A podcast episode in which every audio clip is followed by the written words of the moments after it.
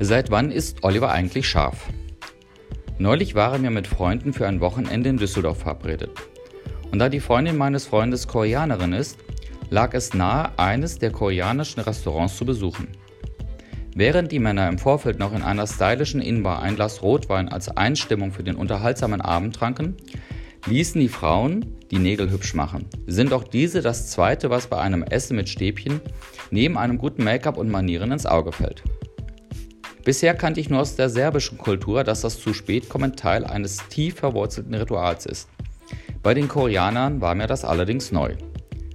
Jedenfalls saßen mein Freund und ich schon eine Weile beim Koreaner und nachdem wir bereits ein Bier hinter uns hatten, eröffneten wir die zweite Halbzeit der Wartezeit mit einer Flasche landestypischen italienischen Rotweins. Zwischenzeitlich wurden wir immer wieder mit kurzen und vollkommen unkonkreten Nachrichten hingehalten woraufhin wir eine Vorspeise bestellten und unsere Wahl fiel auf die unglaublich leckeren, aber in weiten Teilen der Republik unbekannten Kimchi-Pancakes. Nach ca. 60 Minuten Verspätung erreichte uns nun die Nachricht, die Damen seien jetzt soweit. Und wir mögen doch bitte jetzt das Essen bestellen. Mesdames wünschten nicht auf ihr Essen zu warten, wenn sie in den nächsten 5 Minuten ankämen. Angewiesen und ordnungsgemäß übersetzt hatten wir beim Sohn des Restaurantbetreibers zwei Suppen, weitere Kimchi-Pancakes und das koreanische Brot Kimba bestellt.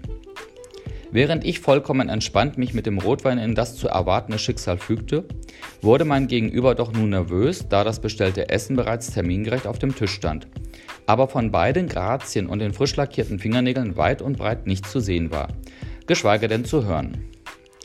So vergingen weitere zehn Minuten und der Gegenüber wurde immer nervöser, während die Suppen immer kälter wurden und ich seliger und entspannter, dank des italienischen Rotweins und dem mit Nahrung recht kurz gehaltenen Magen. Endlich. Das Gesicht meines Gegenüber hellte sich auf. Nicht nur, weil die Anspannung aus seinem Gesicht verflog, nein, die beiden verspäteten Göttinnen betraten das Restaurant und brachten den entscheidenden Glanz in diese Hütte. Nachdem Frauen nun ohne eine Form der Andeutung des Bedauerns über die 70-minütige Verspätung genüsslich anfingen zu essen, erklärte die Repräsentantin der koreanischen Kultur und Küche die unterschiedlichen Speisen auf dem Tisch mit dem Hinweis, was wie scharf sei und in welcher Reihenfolge der vorgegebene Speiseplan einzuhalten sei. Um sicherzugehen, dass es uns auch wirklich schmeckt, wurden wir der Reihe nach aufgefordert, uns dazu zu äußern, was denn nun am besten gemundet hätte. Meine Wahl aus freien Stücken fiel auf die Kimchi-Pancakes und dem recht scharfen Schweinebauch. Und genau daraus folgt der unglaublich tiefgründige, doppeldeutige und mich ins Mark erschütternde Satz. Denn die Freundin meines Freundes sagte, seit wann ist Oliver denn scharf? Bitte? frage ich mich, was heißt das denn? War ich jemals unscharf? Ich selber sehe mich doch als vollkommen unterschätztes Sexsymbol und schärfer als der nackte Burt Reynolds. Achtung, an die U20-Leser der Kolumne.